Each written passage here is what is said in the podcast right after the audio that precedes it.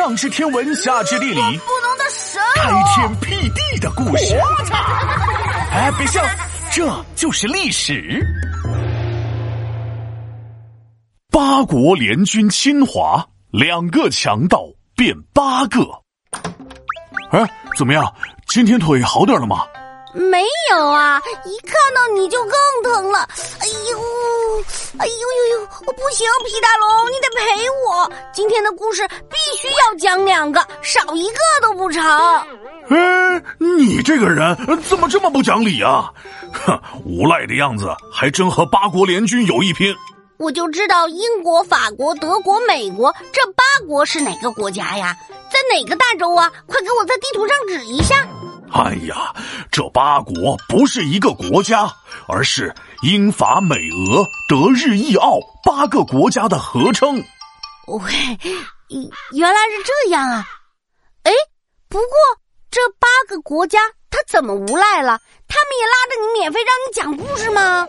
他们是想免费，不过不是免费听故事，而是联合在一起侵略中国，跑到北京免费拿吃拿喝。珠宝文物不嫌多，烧杀抢掠干坏事，强迫清朝叫他哥。啊！英国、法国那两个强盗不是上回来过一次了吗？要不说他们是无赖呢，这回他俩不仅又来了，还是带着另外六个强盗一起来的。上次就找了个亚罗号和马神符两个烂理由，这回他们又找的是什么茬啊？别着急，听我慢慢跟你说。甲午战争之后，那些外国侵略者纷纷盯上了中国这块肥肉，不仅赔款特别多，还把土地来分割，这里归你，那儿归我，被瓜分的却没资格上谈判桌。经济政治搞侵略，文化方面也不放过，来了许多传教士，教会渗透进各角落。哼，这也太欺负人了！这真是是可忍孰不可忍，孰可忍神也不能忍了。说的没错，当时的百姓也忍不了一直这么被洋人欺负了，于是自发组成了义和团，爆发了义和团运动，希望能够扶清灭洋。哼，必须要给那些坏蛋一点颜色看看。当时慈禧一直被外国侵略者拿捏欺负，早就看洋人不顺眼了，心想说：“哟，原来看洋人不顺眼的不止我一人呐！老话说得好，敌人的敌人就是朋友。反正这个义和团又不靠清政府花钱养活，那就义和团招人烦，洋人他很野蛮。”让他们两个去纠缠，看最后谁把谁打残。嗯，听你说完，感觉这个慈禧也不是什么好人啊。义和团是百姓自发的组织，特别淳朴。在他们看来，既然洋人欺负中国，洋人是坏蛋，那洋人的东西就都是坏东西。于是，一路拆电线、烧教堂，就想着扶清和灭洋。破坏铁路为使馆，洋货必须消灭光。哦，我知道了，所以这回那些坏蛋就把义和团当成侵略中国的理由，对不对？没错，当时外国人都要求清政府镇压义和团，但是慈禧完全不搭理他们，于是。英法美俄德日意奥八个国家派出联合军队，以镇压义和团为借口，趁机跑到中国来瓜分土地、掠夺资源。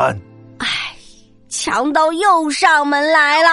唉，没办法，八国联军武器比我们厉害，军队也是训练有素，所以他们很快便占领了天津，然后开始进军北京。慈禧一听，吓破了胆，仓皇逃跑。那后来呢？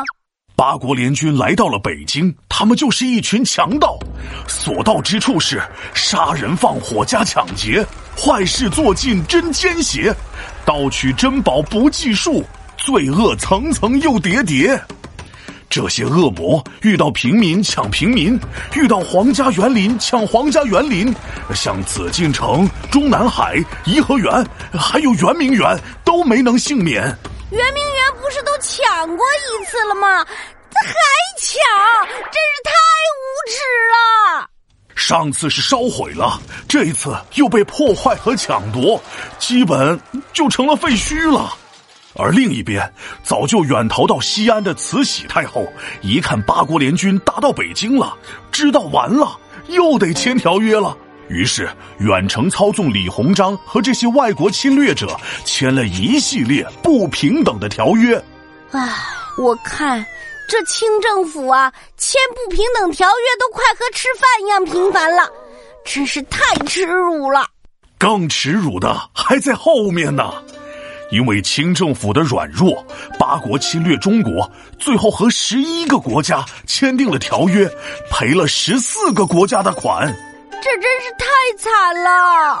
义和团更惨，慈禧还没认识到问题出在自己身上，在他西逃途中，觉得是义和团惹的祸，为了向八国联军示好，硬是联合洋人一起消灭了义和团。这个慈禧还真是既不慈祥又没喜气。唉，只能说慈禧的出现加速了清朝的腐败和灭亡。哎，你先好好养伤，回头我再给你讲清朝结束的故事。皮大龙敲黑板，历史原来这么简单。福清灭洋义和团想让洋人全玩完。八国联军来侵华，烧杀抢夺很野蛮。